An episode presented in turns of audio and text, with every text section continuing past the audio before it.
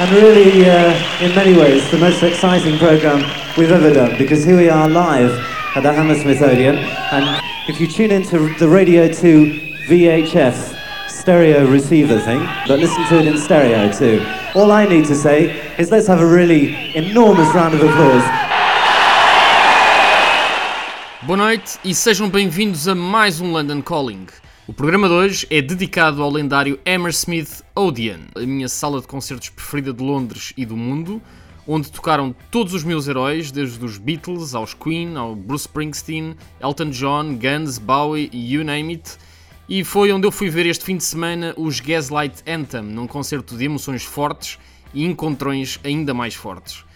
Vamos então ao melhor programa da rádio de sempre sobre edifícios.